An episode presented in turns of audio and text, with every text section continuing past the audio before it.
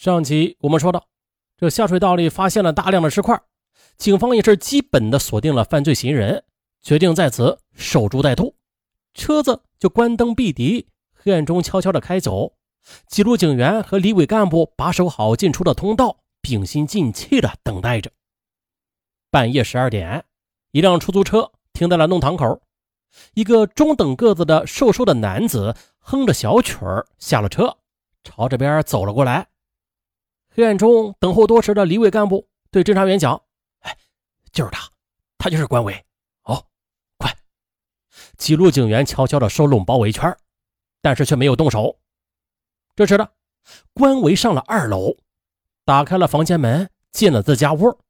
几乎同时的，李伟干部敲响了房门，对关伟说：“哎，派出所有事找，等你好久了，请你走一趟。”此时关伟还没有多想呢。因为他是老案犯了啊，进出派出所那是常有的事儿。他就同嫂子讲了一下，便跟上李伟干部走了。侦查员趁机的进出关维的住房，让他的嫂子在一边看着，侦查员则仔仔细细的去搜查这间房间。侦查员在五头橱里翻出一条毛毯，发现上边有血样的痕迹，这沙发上也有量比较多的血样痕迹。那按照正常的规律吧，这些东西上不该沾血的。大衣柜上有一个砧板，这砧板怎么会放在这么高的地方啊？这害怕什么呀？想隐藏着什么呀？侦查员发现了，这上面也有血样的痕迹。这时，刑科所的技术人员也早就将预实验的试剂带到现场，这么一验，发现果然是血。于是。技术员又将血样物质带回刑科所做进一步的检验，但是不管如何呀，此处就是杀人分尸的第一现场，几乎是不容置疑了。而刑科所也是很快的就做出了血迹检验结果，并且电话告知那派出所里审讯的侦查员是人血 A B 型。傍晚从这个井里边打捞出来的尸块也是 A B 型。侦查员备受鼓舞，加大了审讯力度。方才他们还同关伟左左右右的兜着圈子呢，前前后后打着太极拳，允许他抽香烟、喝水。啊，问他这水斗上面的血是什么血啊？关伟讲啊，那是杀鸡溅上的血。啊，好吧，那就问他这房间里边为什么也有血呀？难道是杀死了鸡又飞到房间里去了吗？此时关伟则装傻卖呆，是吧？你们问的什么呀？我不懂啊。呃，刚才是证据不足啊，允许你耍点小滑头。但是现在有证据了，由不得你不讲了。关伟，你是杀人案的重大嫌疑人，现在你老老实实的交代自己的问题，不许耍滑头。香烟，枪灭掉。呃，关伟愣怔了片刻，片刻之间，他就掂量出了厉害。警方若是不掌握过硬的证据，也不会这样讲的。啊，承不承认这是个态度问题。与其扭扭捏捏的不交代，还不如好汉做事好汉当的。于是他也非常痛快，啊，灭掉手里的香烟，说：“没错，我杀了人。哪天杀的？五月四日下午，在什么地方做的案？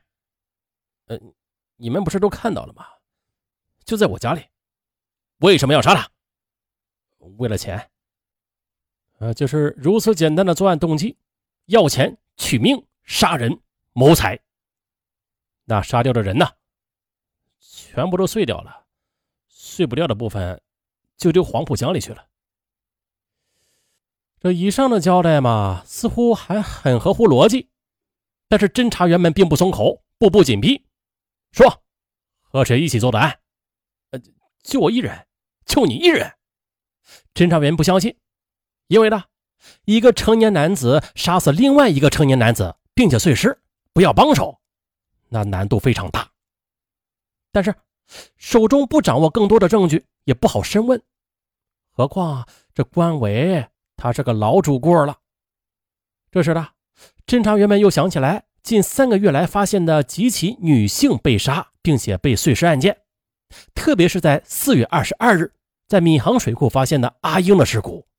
那这会不会也是他做的孽呀？关伟，据我们掌握的情况，除了杀了这个人，你还有别的罪行，不交代，这个关你是过不好的。关伟沉默了良久，十分钟之后，他说：“呃，有，有什么？我还杀过别的人，男人还是女人？女人。时间、地点、杀人方式，讲清楚了，不许有半点隐瞒。”关伟就交代了四月八日杀死并碎尸的又一起罪孽。从他讲述阿英的身体特征，证明是实话。还做了几起案子呀？关伟直瞪瞪的看着审问他的侦查员，他以为警方已经掌握了他全部的犯罪事实了呢。想一想啊，这杀一人是死罪，杀更多的人也是一命抵了，索性的就全部的都讲了出来。我，我一共是杀死了五个人。如炸雷轰响，此话是全体在场的侦查员震惊。五个人。全部杀掉并碎尸，这可是解放以来上海没有过的恶性案子。这下警方不由得也慎重起来了。而且啊凭经验，一个人杀这么多人，要么是吹牛，要么还有帮手。于是侦查员就换了个角度再去问他，说：“刚才你到什么地方去了？”周家湾。周家湾谁家？李李梅家。这李梅应该是个女子的名字。侦查员又问：“你与李梅是什么关系？这么晚了，在她家做什么？”“啊，打麻将嘛，闲着无事找事做嘛。除了打麻将还做什么？”“，没做什么，我就是经常打麻将，差不多是天天去吧。”但是侦查员三问两问，便将关伟同李梅的关系问了个底儿朝天。他们除了是麻将搭子，嗯，还有不正当的关系搭子，拼夫、拼富。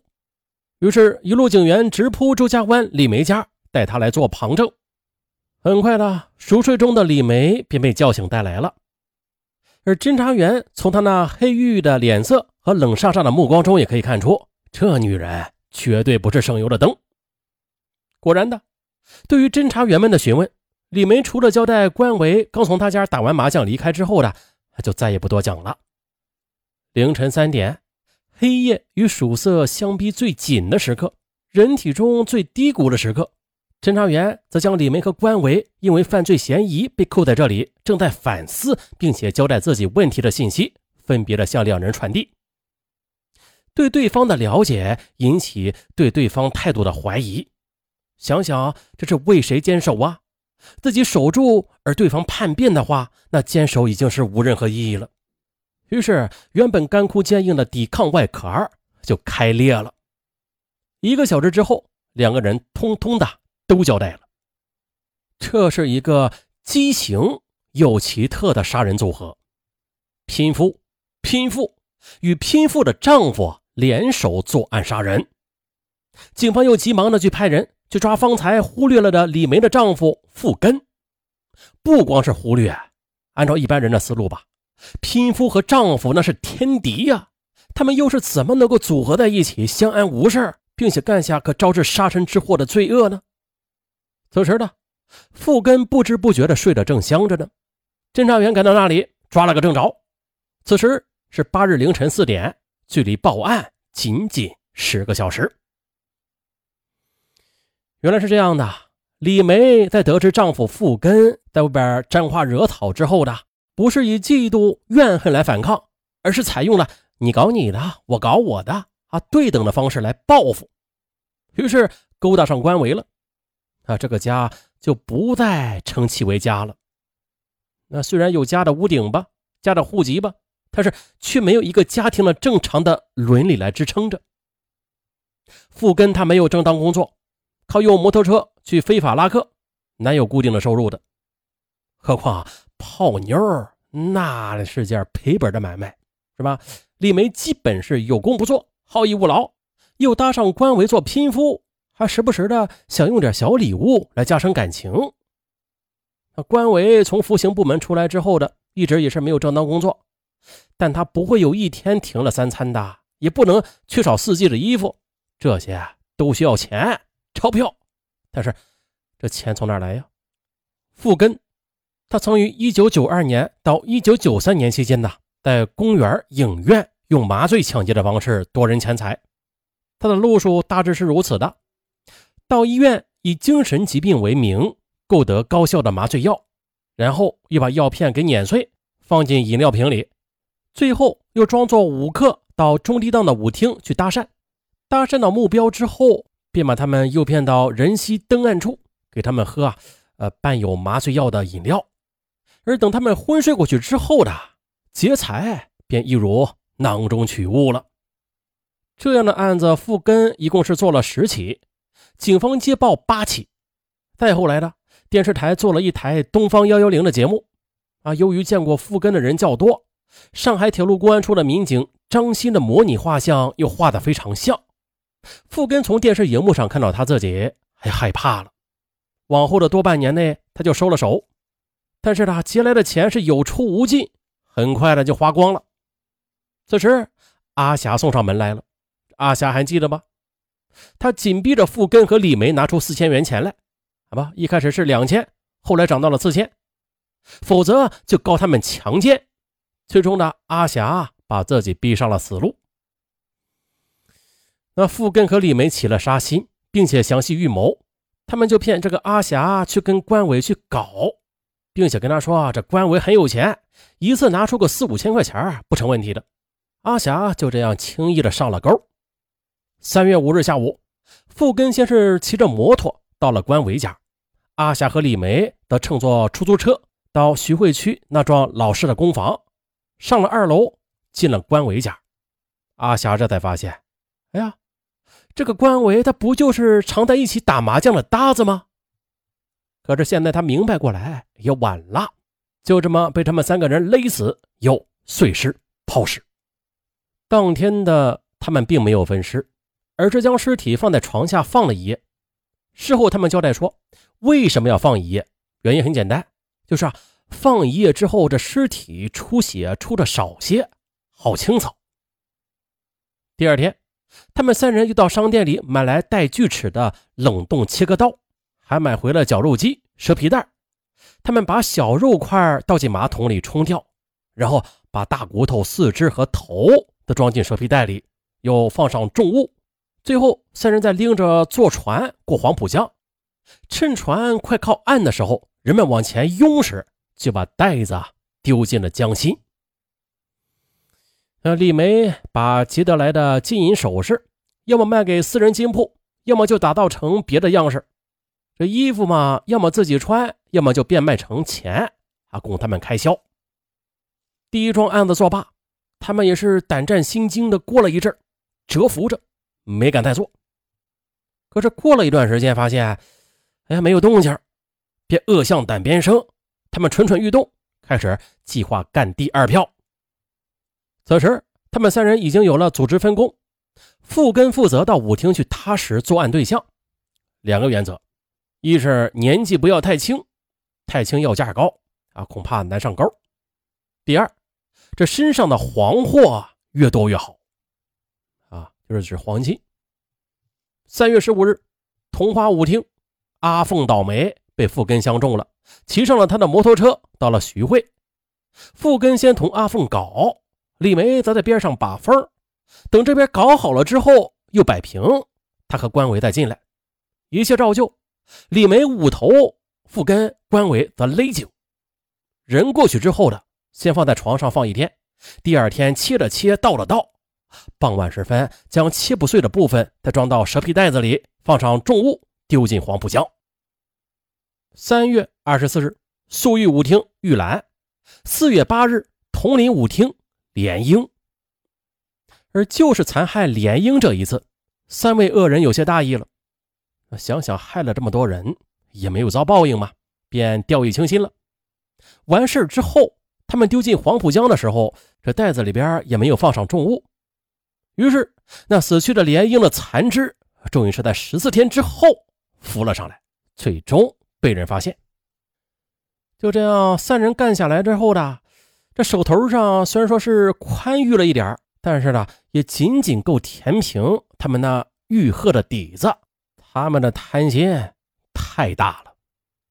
于是他们决定，在作案的对象身上要有钞票，钞票越多越好。于是海员华新则成了他们盯牢的第五个目标，并且是被害人中唯一的男性。他呢有钱、贪色，还粗心，此目标果然呢还容易上钩，身上的钞票也比以往任何一个人都要多啊，收获颇丰。但是。恶事做多了，自然会有天谴的。这又是一起典型的劫杀边缘小姐案。受伤害的总是小姐，是吧？呃，以前也说过很多起类似于这样的案子了，最后也就不说啥了。好，本案就到这儿，我是尚文，咱们下期再见。